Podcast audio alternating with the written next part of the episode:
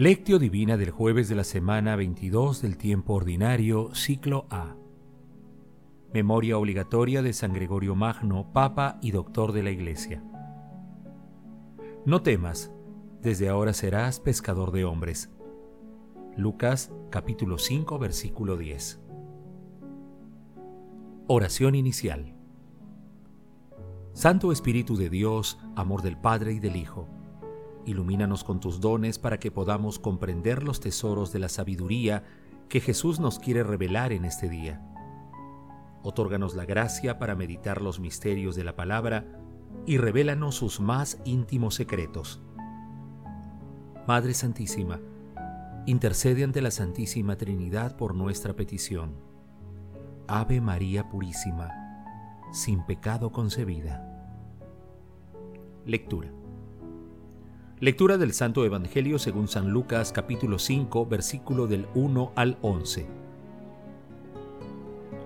En aquel tiempo la gente se agolpaba alrededor de Jesús para oír la palabra de Dios, y él estaba de pie a la orilla del lago de Genezaret. Desde allí vio dos barcas que estaban junto a la orilla. Los pescadores habían desembarcado y estaban lavando las redes. Subió a una de las barcas, la de Simón, y le pidió que la apartara un poco de la orilla. Desde la barca, sentado, enseñaba a la gente. Cuando acabó de hablar, dijo a Simón, Remen mar adentro y echen las redes para pescar. Simón contestó, Maestro, nos hemos pasado toda la noche trabajando y no hemos sacado nada, pero, si tú lo dices, echaré las redes y puestos a la obra pescaron una gran cantidad de peces que reventaban las redes. Entonces hicieron señas a sus compañeros que estaban en la otra barca para que vinieran a echarles una mano. Se acercaron ellos y llenaron las dos barcas que casi se hundían. Al ver esto, Simón Pedro se arrojó a los pies de Jesús diciendo, Apártate de mí, Señor, que soy un pecador y es que el asombro se había apoderado de él y de los que estaban con él al ver la cantidad de peces que habían pescado. Lo mismo le pasaba a Santiago y Juan, hijos de Zebedeo, que eran compañeros de Simón. Jesús dijo a Simón, No temas, desde ahora serás pescador de hombres.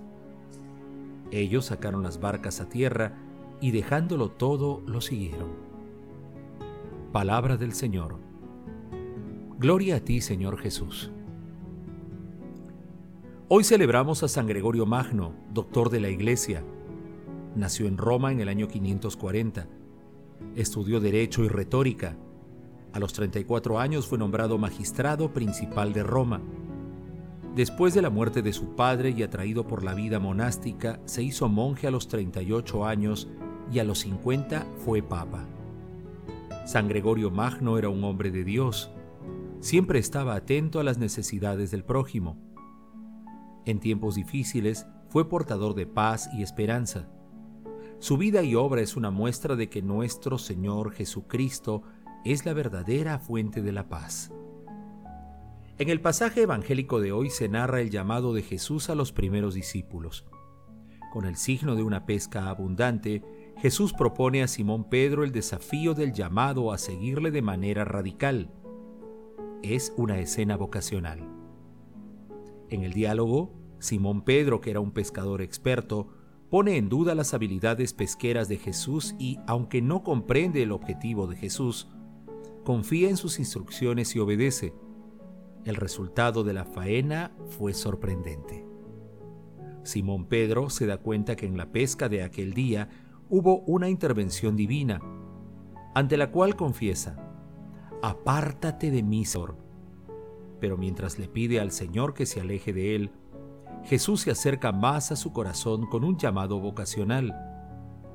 No temas, desde ahora serás pescador de hombres. Él y sus compañeros, a pesar de sus pecados y su miedo a la santidad, son invitados a creer en el Evangelio y a proclamarlo para multiplicar las personas que se acercan a Dios como en la pesca milagrosa. Finalmente, en el texto, La barca representa a la iglesia de vida porque Jesús está en ella. Meditación Queridos hermanos, ¿cuál es el mensaje que Jesús nos transmite el día de hoy a través de su palabra? Nuestro Señor Jesucristo, desde que tomó nuestra condición humana, siempre buscó discípulos a quienes llamó pescadores de hombres. Y desde su gloriosa resurrección, a través de su Santo Espíritu, sigue llamando discípulos y lo hace amorosa y misericordiosamente. Todos los seres humanos tenemos la vocación de seguir a nuestro Señor Jesucristo. Para ello es importante descubrir la atracción y la fuerza de su palabra y acercarse a Él sin temor. Todos los seres humanos somos capaces de ser multiplicadores de la palabra de Dios. Invoquemos al Espíritu Santo para que perfile nuestra vocación de discípulos. Para ello, tengamos en cuenta el proceso vocacional. Primero, buscar el encuentro personal con Jesús y la fe en Él. Segundo, la conversión profunda y sincera, como la de Pedro. Y tercero, la decisión de seguir a Jesús. Hermanos, meditando la lectura de hoy contestemos, ¿Cómo respondemos a nuestra vocación de seguimiento a Jesús en nuestras familias, comunidades, trabajos, país y como habitantes de la creación de Dios? Hermanos, que las respuestas a estas preguntas nos ayuden a tener clara nuestra vocación y misión en nuestras vidas. Jesús nos ama. Oración.